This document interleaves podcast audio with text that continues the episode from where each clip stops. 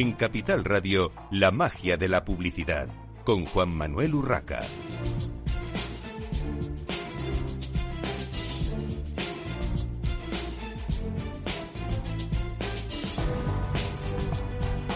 Buenos días y bienvenidos un viernes más a la magia de la publicidad en Capital Radio. Les habla Juan Manuel Urraca.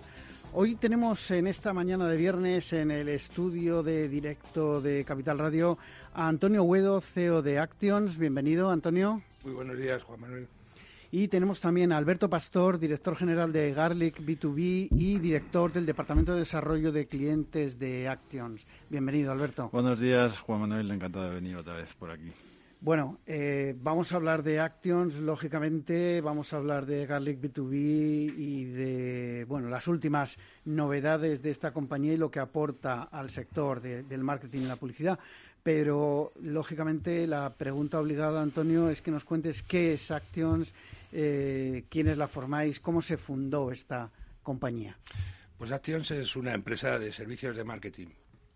Se fundó ya hace 20 años y eh, y la razón fundamental fue porque identificamos en el mercado una, necesidad y era cada vez esto, eh, todas las acciones de marketing directo, todas las acciones de promoción, cada vez exigían un mayor componente eh, informático y de gestión. Las grandes, los grandes anunciantes históricamente han tenido los departamentos de informática y los departamentos esto de marketing un verdadero divorcio y eh, se daba soporte a este tipo de campañas a través de, hojas Excel. Actions esto nació esto como una empresa tecnológica para dar soporte a estas compañías. En la actualidad está formada por profesionales de, varios departamentos, eh, desde el departamento de informática, áreas de análisis, eh, ejecutivos, etcétera. Bueno, eh, Actions cumple ahora mismo 20 años, o acaba de cumplir 20 eh, años en el mercado, eh, y habéis hecho un curioso cambio de, denominación. Antonio, ¿por qué este, este cambio? Porque era Actions Data en su origen y ahora es Actions o We Are Actions. cuéntanos un poco este, este cambio. Bueno, la razón fundamental, en fin, seguimos siendo los mismos. Lo que pasa que, como cualquier compañía, va existiendo una evolución. Ahora después explicaremos, eh, o explicará Alberto, eh, lo que es la incorporación de Garlip a, lo que es el grupo. Queríamos dar más fuerza a lo que son las acciones que desarrollamos esto y que soportamos esto con nuestros clientes y sin abandonar el data que quedara un poco diluido dentro de todas las facetas esto que vamos a, cubrir a partir de ahora. Bueno, pues eh, Alberto, cuéntanos qué es eh, Garlic B2B, porque sigue eh, existiendo como, como marca, como, eh, empresa, aunque integrado en, el grupo Actions. Y cuéntanos qué aporta realmente a, Actions. Pues bueno, Garlic B2B es una agencia barra consultora especializada en business to business que nació ya mm, va más de 10 años eh, buscando un, nicho de negocio que en España todavía no estaba desarrollado, pero que en mercados más avanzados como Estados Unidos o, UK e incluso Francia y Alemania, pues son una disciplina un poco diferencial dentro del mundo del marketing, ¿no? El marketing enfocado a la venta entre empresas, ¿no? Entre negocios, que tiene unas vicisitudes muy, muy distintas, ¿no? Eh, creamos esa, esa compañía, ha ido creciendo, hemos estado trabajando, apostolando por, por, esa diferenciación, por, por, esa disciplina un poco específica. Y, la verdad es que estamos viendo ahora, estamos recogiendo los resultados de, de, esa evolución, ya no solo en España, sino incluso a nivel internacional. Acaba de, de hacerse público que, los, los, eh, los premios de, de Cannes van a, tener una nueva, eh, un nuevo apartado en business to business, por ejemplo, creatividad de B2B, etcétera, etcétera Todo eso ha hecho que, la incorporación a Actions se suponga, pues, en primer lugar, un, un aporte de un negocio eh, que tiene futuro y que tiene, que tiene unos buenos visos de crecimiento y donde además eh, la marca y la, y la, compañía y el proyecto Garlic B2B es, es pionero y es eh, la referencia en España. ¿no? Estamos liderando, por ejemplo, el Comité de Marketing B2B de la Asociación Española de, Marketing. Y, bueno, estamos ahí, eh, como digo, liderando un poco esa nueva disciplina pero además la, incorporación de Garlic Actions implica unas sinergias claras también con la aportación de nuevas capacidades dentro de la compañía. Eh, tanto a nivel estratégico, de consultoría, eh, como incluso a nivel de, activación de marketing. Desde el punto de vista, por ejemplo, tenemos expertos en eventos, en creatividad, o sea, hay una complementariedad también clara a la hora de ampliar el portfolio de servicios. Porque, Alberto, has dicho una cosa importante, la incorporación a los Can Lions de, esta parte B2B, que eh, yo creo que antes, eh, corrígeme si me equivoco, hasta hace unos años era eh, el marketing B2B era algo, mm, si no inexistente, como de, segunda línea, de segunda fila, ¿no? Parecía que todo estaba centrado al gran consumo, hacia el consumidor, hacia la venta de, de producto, de, productos o servicios al consumidor final y, todo lo que se trataba de, de, venta entre o relación entre empresas y por tanto comercio y marketing también, porque de alguna manera hay que vender, eh, aunque el consumidor sea en este caso otra empresa, eh, yo creo que cada vez ha cogido más peso, pero pero estaba como eso en un, en un segundo plano, ¿no? Sí, es cierto, es cierto. También es verdad que el mundo business to business eh, a nivel, digamos, de, ventas, ¿no? que al final el marketing va, va de eso,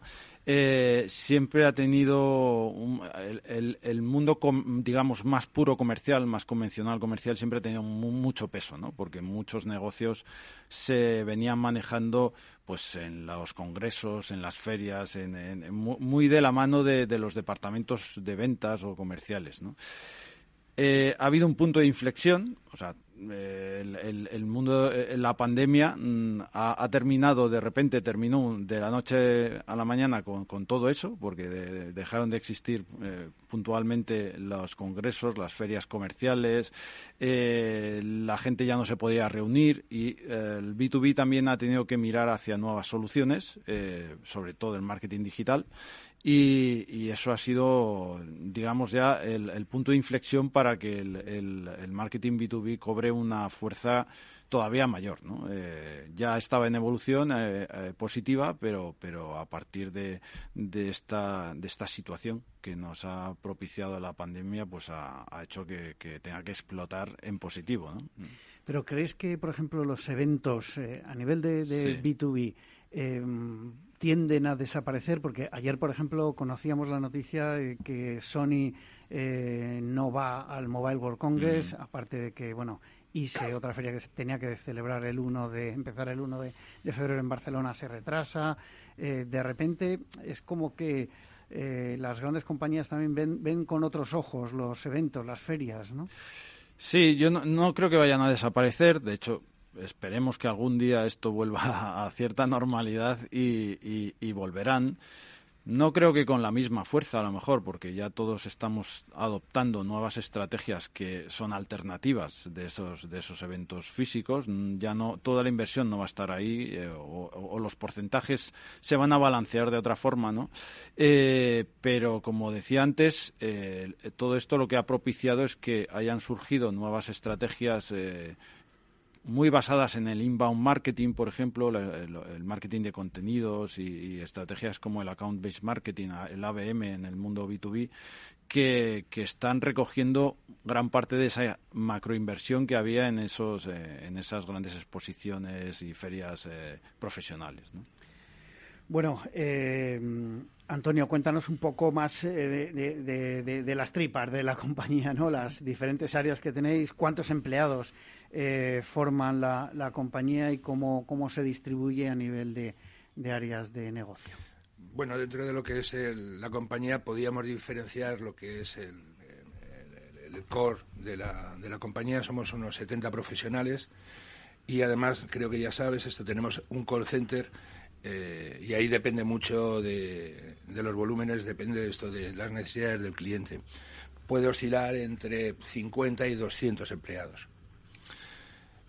Puedo comentar a lo mejor esto que es interesante, una evolución que ha ocurrido pues a través de esto de toda la crisis de, este virus y es que fue la necesidad de empezar a desarrollar nuestro trabajo en, casa. Esto ha supuesto una, evolución muy importante, sobre todo en el área de telemarketing. Hemos comprobado que eh, se puede trabajar con unos niveles de calidad tremendos eh, trabajando en casa y para un área como es el de teleoperadores es muy interesante.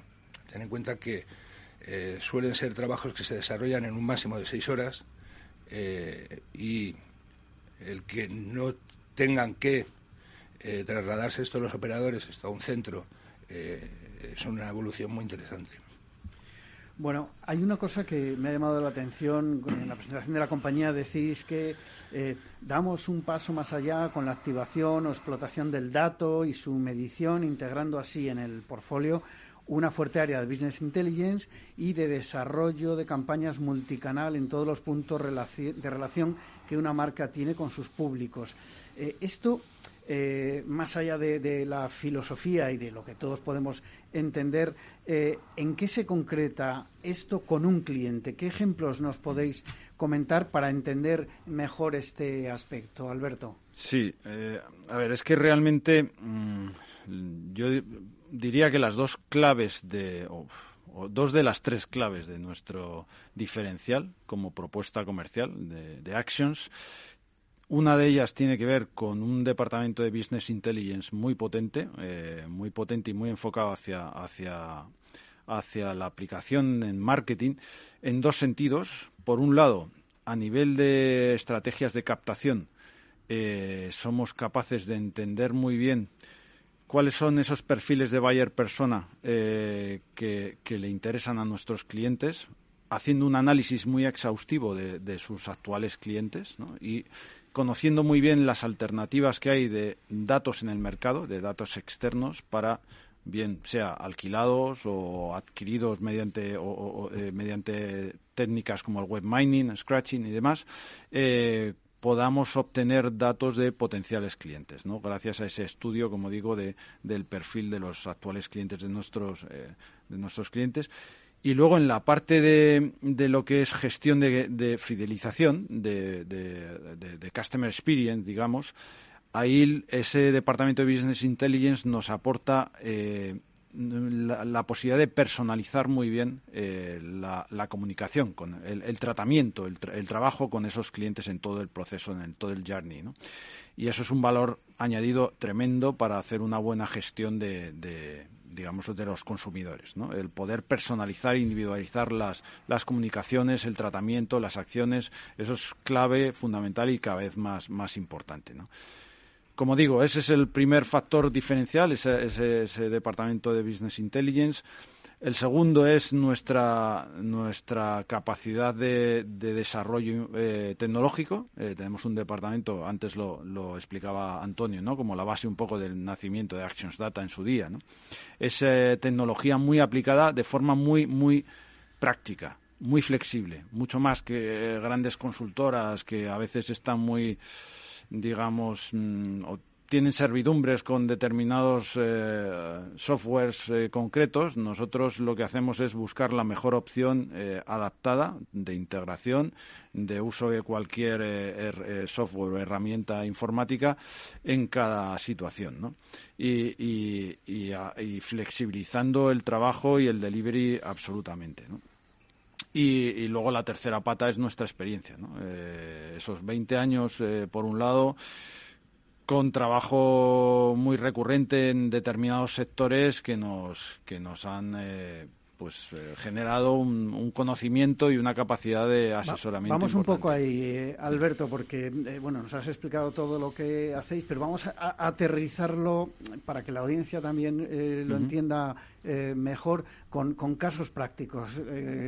cuéntanos algún caso con algún cliente potente.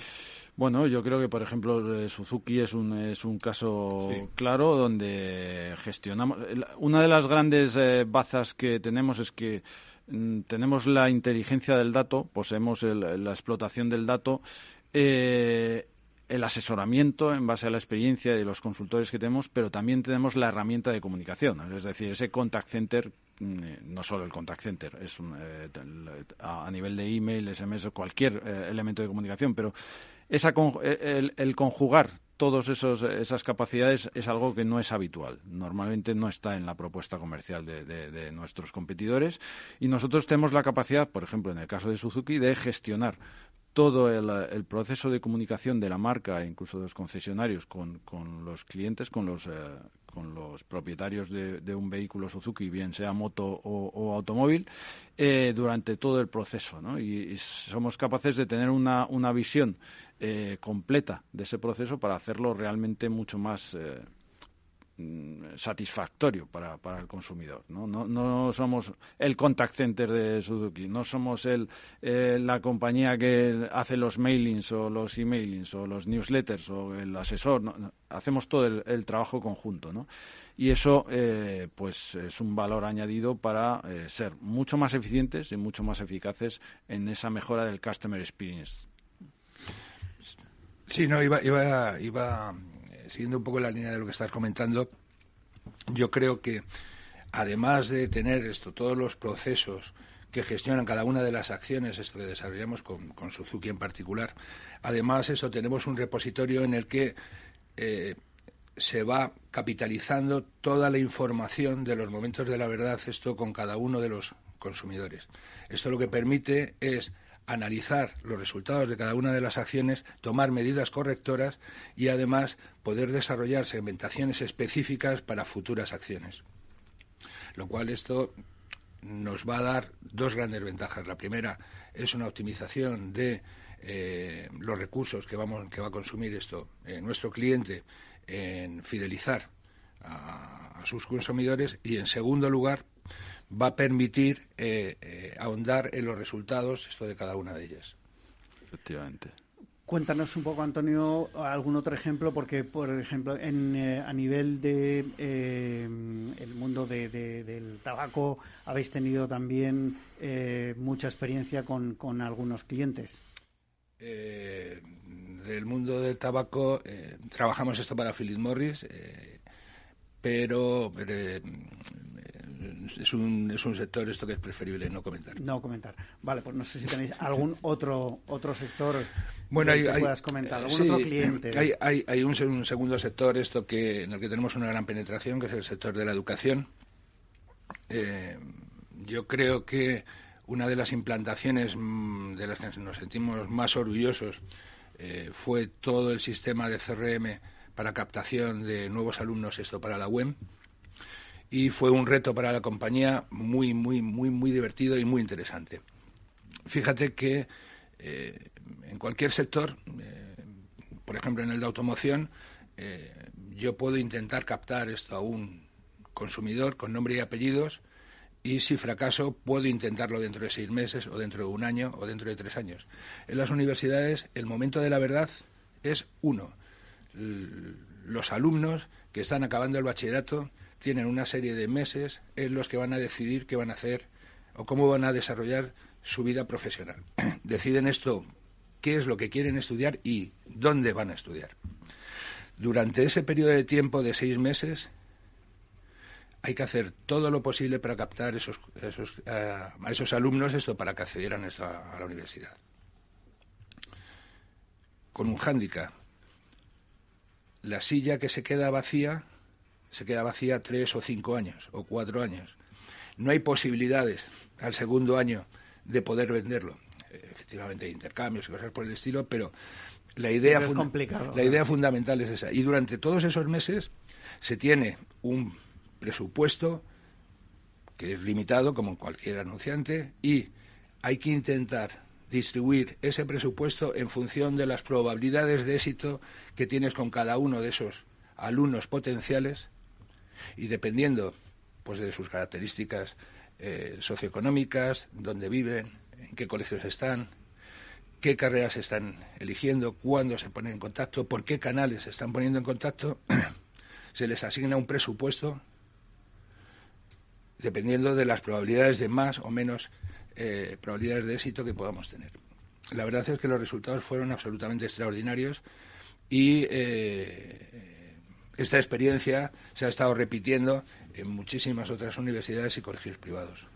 En el caso, si quieres, en, en, cuanto a Garlic B2B, por ejemplo, estamos mm, trabajando muy bien y aprendiendo. Además, es un, un, proyecto donde no solo estamos haciendo, creo que, cosas muy interesantes, sino aprendiendo mucho con Adobe, eh, que es uno de nuestros principales clientes y donde estamos implantando estrategias eh, pues eh, bastante pioneras de ABM, de programas súper específicos, súper personalizados e individualizados hacia determinadas cuentas y de social selling, utilizando mucho LinkedIn y demás. Estamos haciendo también cosas muy interesantes para el área de empresas de Bank Inter, con eh, generación de contenidos enfocados a los directores financieros. Eh. tenéis eh, clientes en muy diversos, sectores, aparte de vuestra tradicional, digamos, especialización, por decirlo de alguna manera, o que teníais un cierto número de clientes en, el mundo del automóvil, hay y, de ese sector que del que no vamos a hablar, que, es verdad que no tiene... Al que, al que tenemos muchísimo cariño. No tiene buena prensa. no, es, un tema de, de, un poco de, los de, de la, el tema de la de los datos, ¿no? Que no, no son muy proclives a que se... No hay, no hay problema. Eh, hay, un, hay un tema que, que me gustaría preguntaros. Eh, habláis mucho de análisis, integración de, de datos en los diversos procesos de las empresas, CRM, ventas... Eh, pero no es verdad que competís con, con, gigantes, lo comentamos un poco antes, ¿no? Con gigantes de la informática, de procesamiento de datos en la nube, que, todos tenemos en mente. ¿Quiénes son vuestros competidores? Muy breves, porque nos quedan un minuto más o menos. Pues la verdad es que en ocasiones estamos compitiendo con grandes consultoras, eh, porque al final mm, también nuestros clientes suelen ser eh, grandes corporaciones y grandes compañías, y hay determinados proyectos donde nos encontramos compitiendo con ellos y otras veces con, digamos, agencias digitales o, compañías un poco más eh, específicas más cercanas al marketing, no hacia la, hacia la globalidad de la tecnología. ¿no? Como te decía antes, nuestro diferencial con ellas es, primero, que no tenemos, no estamos sujetos a ninguna mm, eh, servidumbre con ningún tipo de tercero, de software o de mm, técnica o de mm, ni siquiera de programación, de lenguaje de programación y sobre todo la flexibilidad, la adaptación y la capacidad de, integrarnos eh, con otras plataformas. Bueno, pues eh, hasta aquí lo que ha dado de sí el programa de hoy. Muchísimas gracias a Antonio Huedo, CEO de Actions, y a Alberto Pastor, director general de Garlic B2B y también director del Departamento de Desarrollo de Clientes de Actions. A todos ustedes les espero el próximo viernes en La Magia de la Publicidad, en Capital Radio. Les habla Juan Manuel Burraca.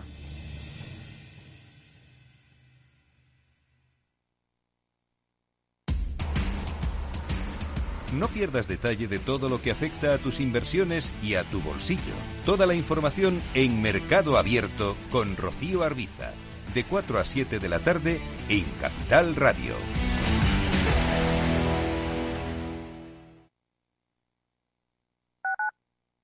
Capital Radio Madrid, 105.7.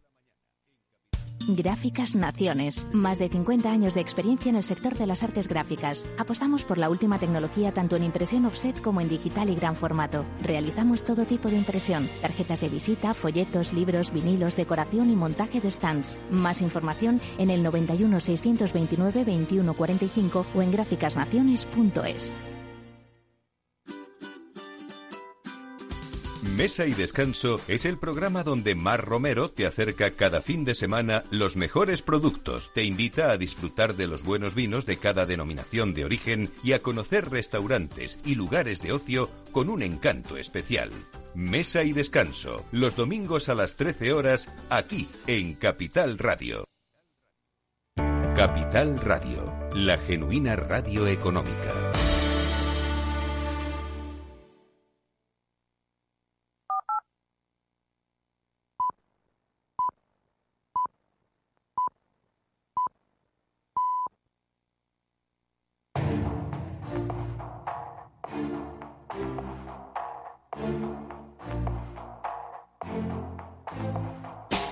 En Capital Radio, la magia de la publicidad, con Juan Manuel Urraca. Continuamos en esta mañana de viernes en la magia de la publicidad en Capital Radio. Tenemos eh, ahora con nosotros a Leonel Santana, Santana, perdón, Leonel Santana, Client Partner de Marketing Science en Facebook. Bienvenido, Leonel. ¿Qué tal, Juan Manuel? Encantado. Y tenemos también con nosotros a Miguel Conde, especialista senior en Deloitte Consulting. Bienvenido, Miguel. Muchas gracias, buenas, buenos días. Bueno, Leonel y Miguel nos van a hablar, nos van a presentar la guía de cómo hacer modelos avanzados de marketing mix eh, que desarrolló Facebook junto con Deloitte y nos hablarán, bueno, pues de la profunda transformación digital que está provocando un cambio en el panorama de la medición del marketing y de modelos eh, como el marketing mix, este modelo avanzado que ahora, como decía, nos explicarán tanto Leonel Sentana como Miguel Conde. Eh, bueno, empezamos con, con Leonel. ¿Cómo son las principales tendencias alrededor de los modelos de marketing mix, eh, Leonel? Gracias, Juan Manuel. Bueno, la principal tendencia que se ve en el mercado es la de utilizar los modelos de marketing mix como herramientas que permiten englobar la toma de decisiones sobre los presupuestos de marketing de manera estratégica y que sea resistente a los cambios en señales dentro del ecosistema de medición. Si nos enfocamos en anunciantes nativos digitales, como pueden ser las empresas de e-commerce, de viajes o de empresas donde las aplicaciones representan una gran parte del negocio, estamos hablando de un profundo cambio hacia implementar MMM como una herramienta de reporte mensual, semanal o mismo diario, de manera tal de tener una visión complementaria a lo que serían los modelos de atribución multicanal tradicionales.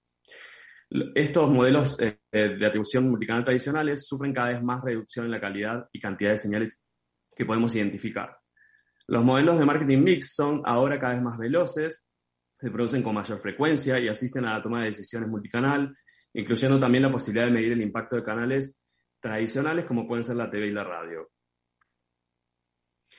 Bueno, y desde tu punto de vista, Miguel, ¿qué nos puedes eh, aportar? Sí, sí, estaba escuchando a Leonel y coincido completamente con él en todo lo relacionado eh, con las tendencias a, disponer de más datos más rápido y de forma más granular, súper eh, especificada por canales, por dispositivos.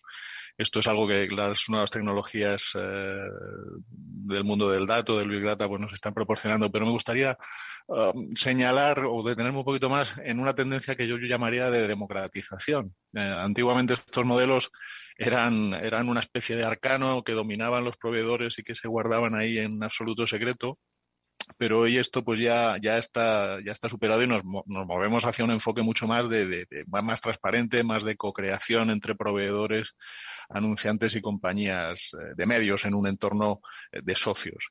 Y ahí hay iniciativas de, por ejemplo, de, se inscriben iniciativas como el lanzamiento de código abierto del que luego hablaremos.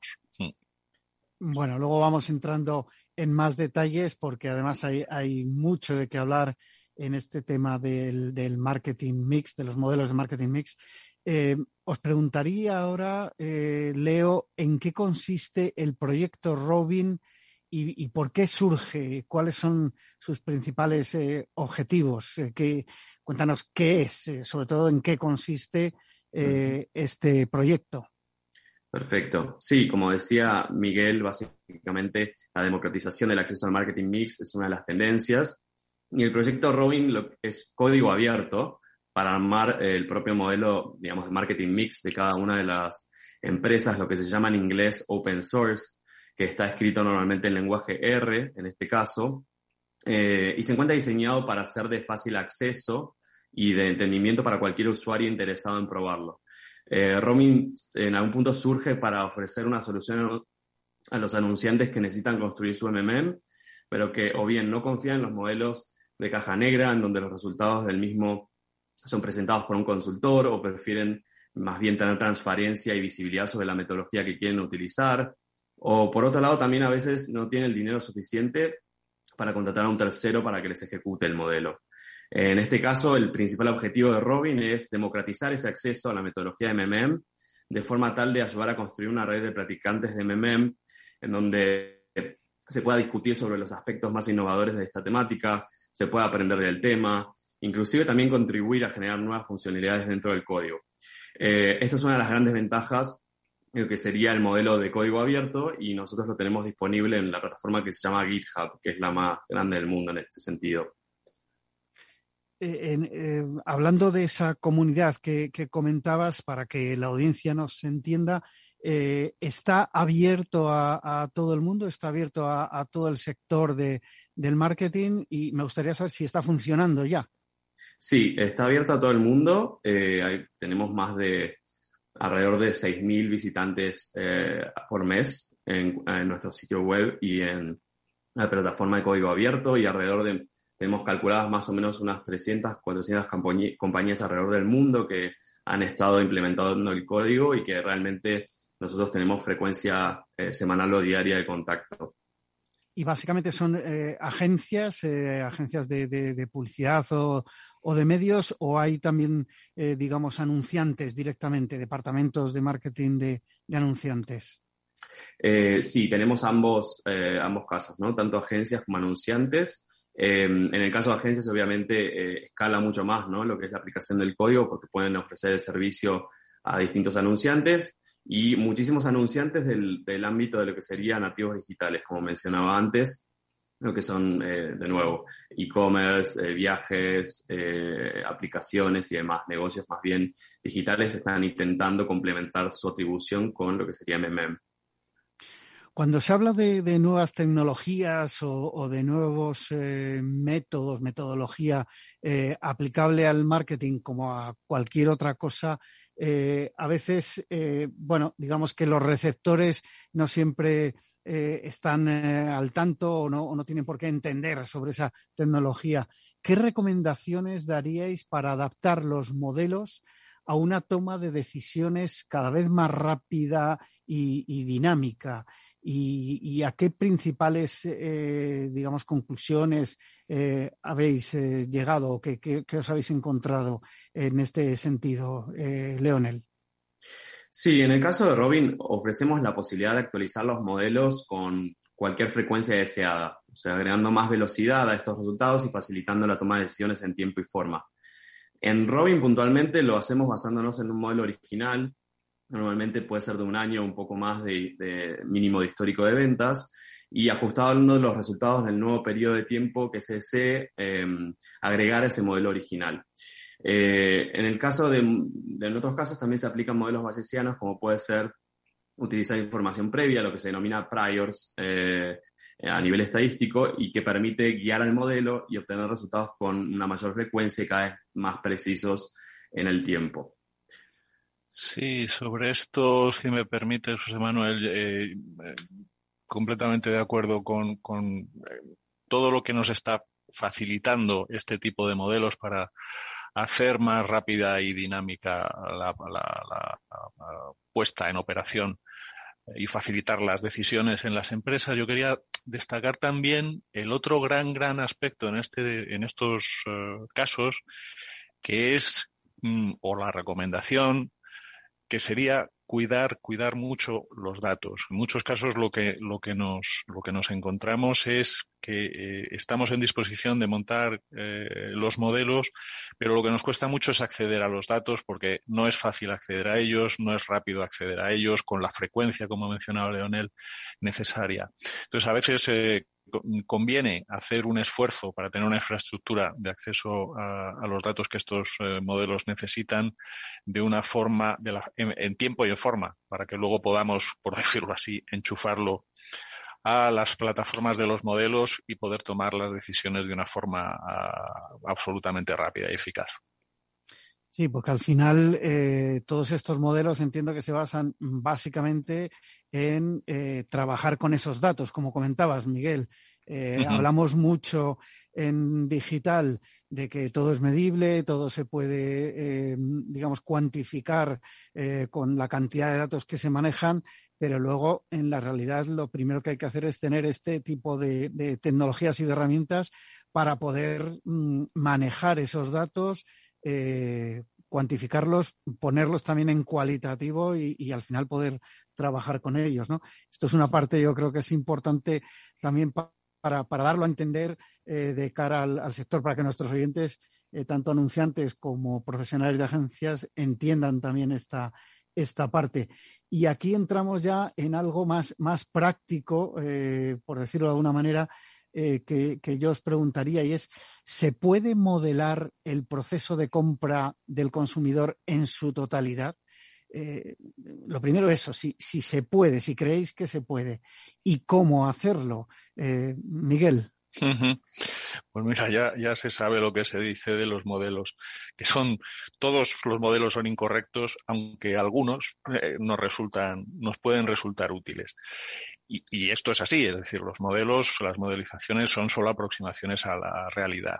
Pero para que nos resulten eh, útiles, eh, pues podemos hacer cosas. MMM nos permite medir la efectividad de la actividad publicitaria tanto online como offline y, tanto en los canales de venta física, en las, en las tiendas, como, como en los canales de, de venta digital, online.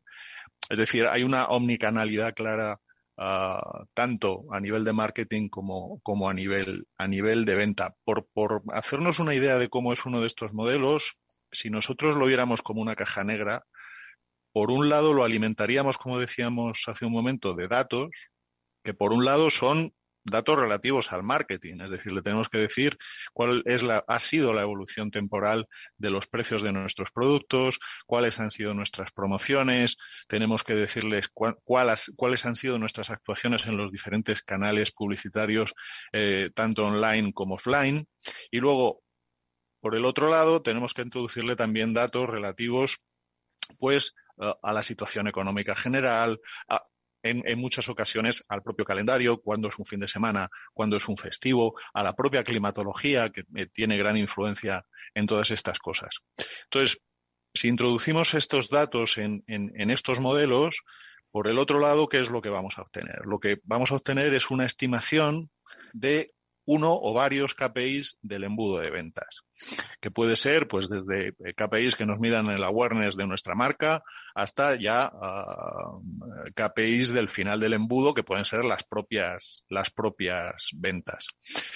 Y este modelo nos va, nos va a permitir mm, identificar cuáles son, uh, como diría yo, los resultados baseline, es decir, aquellos resultados que obtendríamos sin acciones de marketing, con los resultados, las contribuciones a nuestras ventas uh, que vienen de las acciones de las acciones de marketing. Y no solo esto, como hablábamos al principio, estamos pasando pues por una efervescencia y una democratización de todo este tipo de modelos al que estamos contribuyendo pues muchos actores y esto pues nos está permitiendo añadir o mejorar al menos otros componentes que estos modelos eh, tienen eh, incluidos. Por ejemplo, lo que llamamos efectos no lineales. Como sabemos, el efecto de la publicidad eh, tiene eh, o se le detecta claramente eh, o sigue la ley de los rendimientos decrecientes y esto lo podemos detectar con estos modelos, es decir, a partir de determinada inversión en, en, determinado canal publicitario, online, offline, pues a lo mejor nos permite aconsejar a nuestro cliente que ya no merece la pena aumentar la, aumentar la inversión o al contrario, que para gastarse lo poco que se está gastando, pues que tampoco merece la pena porque no va a tener resultados. Y también nos permite reflejar el efecto de que la publicidad no es inmediata y que tú puedes pues eh, emitir en televisión un anuncio hoy o exponer en, en online a una impresión, eh, un banner o cualquier cosa de estas y que eso no va a tener efecto inmediatamente, sino que va a tener un pequeño un pequeño retardo. Entonces, como ves, pues tenemos múltiples técnicas y múltiples, evoluciones para construir modelos que no dejan de ser eso, modelos, aproximaciones a la realidad, pero que ya nos permiten poderle decir a un cliente cuál es el efecto de cada una de sus acciones de marketing, cuál es el retorno de la inversión y eh, incluso dar pie a una optimización de sus presupuestos eh, de marketing, donde debe dirigir su esfuerzo publicitario para obtener un mayor rendimiento según su estrategia. Eh, diríamos que, bueno, esto último que has explicado mm, sería el efecto multicolinealidad, eh, explicado eh, de forma más o menos simple. Yo espero que todos los oyentes lo hayan, lo hayan entendido. No, no, no es exactamente, si, si, si, si quieres te puedo poner un ejemplo para ver si consigo explicarlo. Sí, quizá un, un ejemplo práctico vendría bien. Sí, voy a poner un ejemplo la multicolinealidad es uno de los eh, problemas que nos encontramos habitualmente en este tipo de modelos y a veces no, no nos resulta fácil explicarle a nuestros clientes eh, en qué consiste y por qué es importante tener cuidado con él. Pero voy a poner un ejemplo muy tonto, pero que yo creo que, que, todo el mundo puede entender.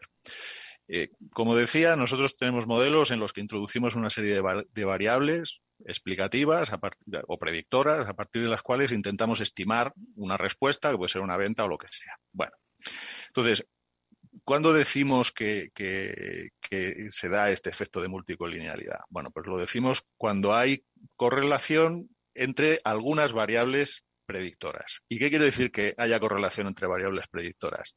Quiere decir que van al unísono, que si una crece, la otra también, y que si una, o al contrario, que si una crece siempre, la otra decrece siempre. Puede ser una correlación tanto positiva como negativa.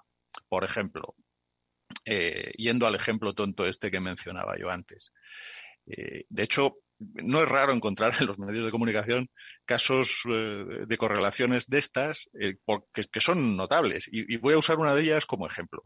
Por ejemplo, el consumo de helados está positivamente correlacionado con la tasa de crimen en las, en las ciudades. Cuando comemos más helados, hay más crímenes. Esto obviamente tiene una explicación. Tiene una explicación porque al final lo que, lo que, con lo que la variable importante no es ninguna de estas dos, es la temperatura.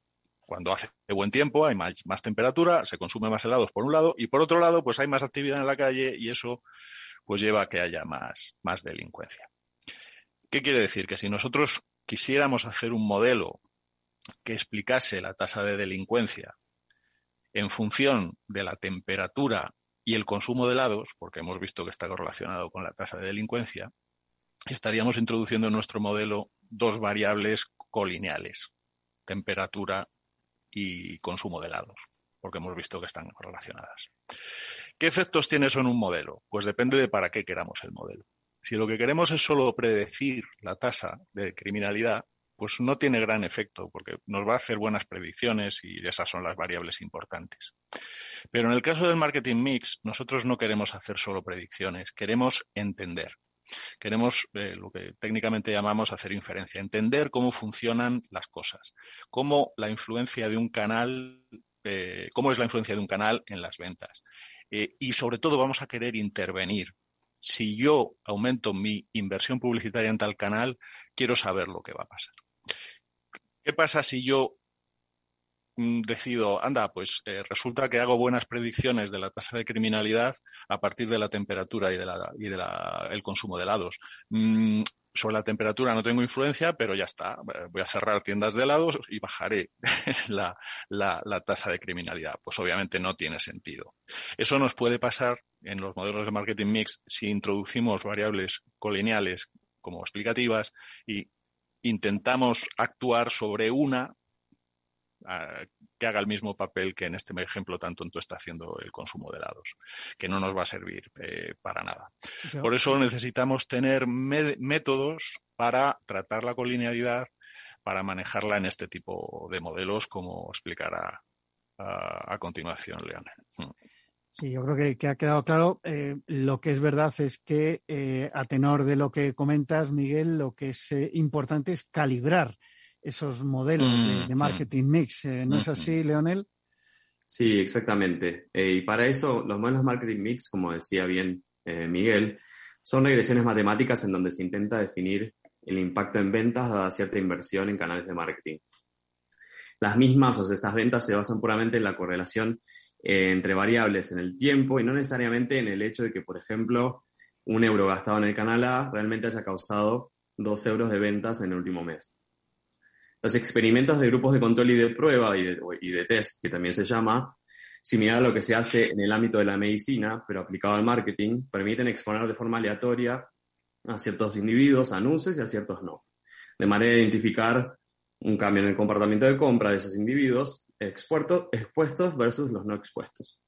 Esa diferencia en conversiones incrementales realmente causadas puede ser de gran valor para guiar un modelo de marketing mix de valores, eh, digamos, correlacionados, como decía Miguel en el caso de los helados, eh, a realmente valores que verdaderamente reflejen el efecto real de un medio de marketing en las ventas.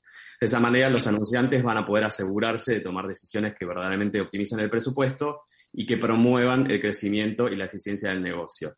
La idea eh, es traer esa eficiencia y crecimiento y tratar de promoverla y garantizarla.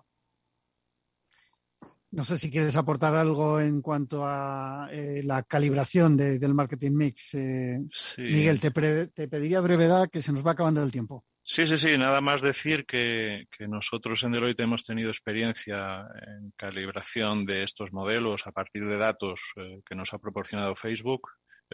Por ello es tan importante la disponibilidad de los datos y esto es uno de los grandes pasos que se ha dado en los últimos años en este tipo de modelos. La, posibilidad de hacer verdaderos experimentos randomizados que nos, nos, eh, nos permitan no tener que, andar cerrando tiendas de helados y sí intervenir en las variables que nos interesan. ¿Y cómo se puede maximizar el potencial de los modelos de marketing mix, Miguel? Hmm.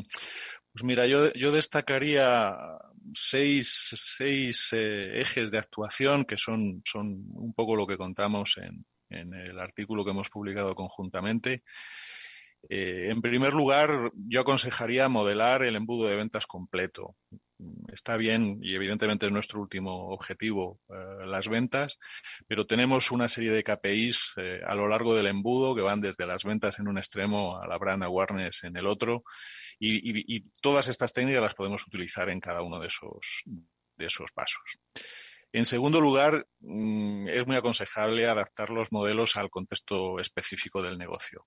Estos modelos se han democratizado, son mucho más transparentes, cualquiera puede ver cómo se hace uno de estos modelos, pero hacer un buen modelo no es fácil. Entonces, hay que conocer el negocio y adaptar eh, cada uno de, estos modelos a, ese negocio concreto. En tercer lugar, no perderse las ventajas que nos proporcionan eh, la disponibilidad de código abierto como, como Robin y otras, eh, otros software que, utilizamos habitualmente eh, para fabricar, para montar estos, estos modelos. También, en cuarto lugar, esto que estamos hablando de tener cuidado con la correlación, la colinearidad y la causalidad. Eh, cada vez vamos más a tendencias a pasar de modelos de regresión que son puramente correlacionales a modelos en los que tenemos en cuenta la causalidad, o bien con técnicas propiamente estadísticas, o bien, vamos, no, o no excluyente eh, a través de, los experimentos de calibración como los que estamos, como los que estamos hablando. Ese es el quinto punto que yo me mencionaría, el aprovechar las ventajas que tenemos para eh, hacer de forma habitual eh, eh, experimentos de que nos permitan calibrar los modelos. Y por último, como mm, conclusiones de los modelos, centrarnos en las conclusiones prácticas, cosas que podamos accionar cosas que podemos recomendar a un director de marketing, pues si tocas aquí, puede pasar a esto, etcétera, etcétera. Bueno, Leonel, eh, te pido brevedad porque se nos, se nos acaba el tiempo. ¿Cómo podemos eh, maximizar desde tu punto de vista estos modelos de marketing mix? Básicamente lo mismo que decía Miguel, eh, enfocándose en el funnel, enfocándose en los objetivos de negocios reales, teniendo contexto de negocio, con el código abierto, la calibración y tomando en cuenta acciones prácticas y claras de traducir a la las personas que van a tomar las decisiones en la empresa, en el, ámbito de marketing. Bueno, pues ya brevemente, en, un minuto que nos queda, eh, ¿cuál creéis que va a ser el futuro de los modelos avanzados de marketing VIX? ¿Hacia dónde evolucionarán, Miguel? Hmm. Vamos a seguir la tendencia de combinar técnicas clásicas, estilo modelado estadístico, con técnicas de Machine Learning y de inteligencia artificial y vamos a seguir viendo la introducción de experimentos eh, controlados para introducir causalidad en los modelos. Y vamos a ver cómo se automatiza todo el proceso de modelado y, todo el proceso de ingesta y de tratamiento de grandes volúmenes de datos muy, muy granulares y en tiempo cada vez más real. Leonel, sí, ¿qué nos eh, espera? Yo lo que creo es que lo mismo que Miguel en algún punto, creo que los modelos de marketing mix llegaron para quedarse en muchas industrias en donde no se utilizaban y creo que serán implementados por las empresas para tomar decisiones tácticas y estratégicas de forma frecuente, de forma tal de permitir una visión multicanal del efecto en ventas offline y online y todo esto es gracias al poder de la computación de nuestros ordenadores, eh, los nuevos algoritmos de Machine Learning y inteligencia artificial y la colaboración que se puede dar como el caso del código abierto de Robin. Em, es, muy importante que se den estas tres cosas y me parece que todo esto va a generar esta automatización de la cual hablaba Miguel también.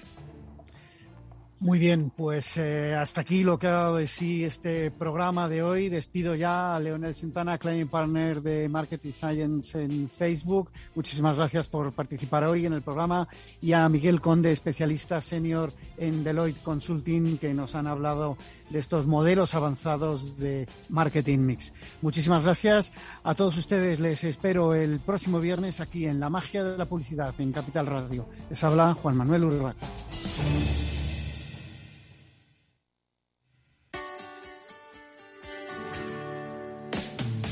Todos los viernes a la una de la tarde en Capital Radio tienes una cita con Humanos en la Oficina, el programa de radio más divertido y de mayor influencia en el mundo del capital humano, donde las empresas y organizaciones dan voz al talento que trabaja día a día en la oficina. Un formato pionero creado por el galardonado speaker internacional Miguel Ángel Pérez Laguna.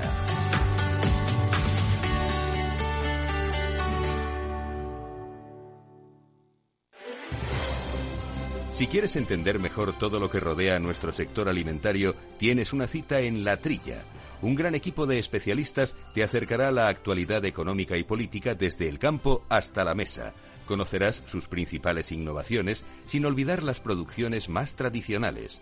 Los sábados de 8 a 9 de la mañana con Juan Quintana, La Trilla de Capital Radio.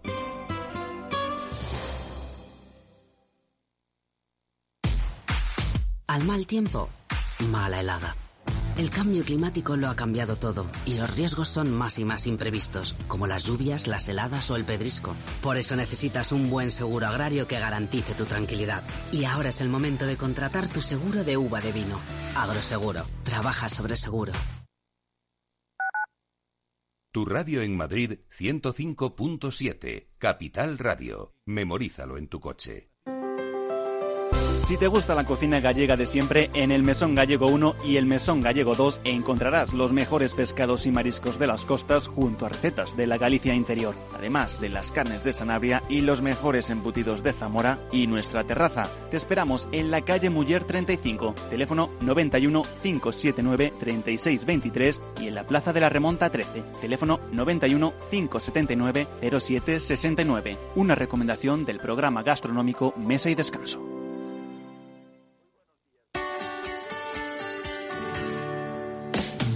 Humanos en la Oficina, el programa más divertido y de mayor influencia en el mundo de las organizaciones, con el presentador de mayor audiencia en el mundo del capital humano y speaker internacional Miguel Ángel Pérez Laguna.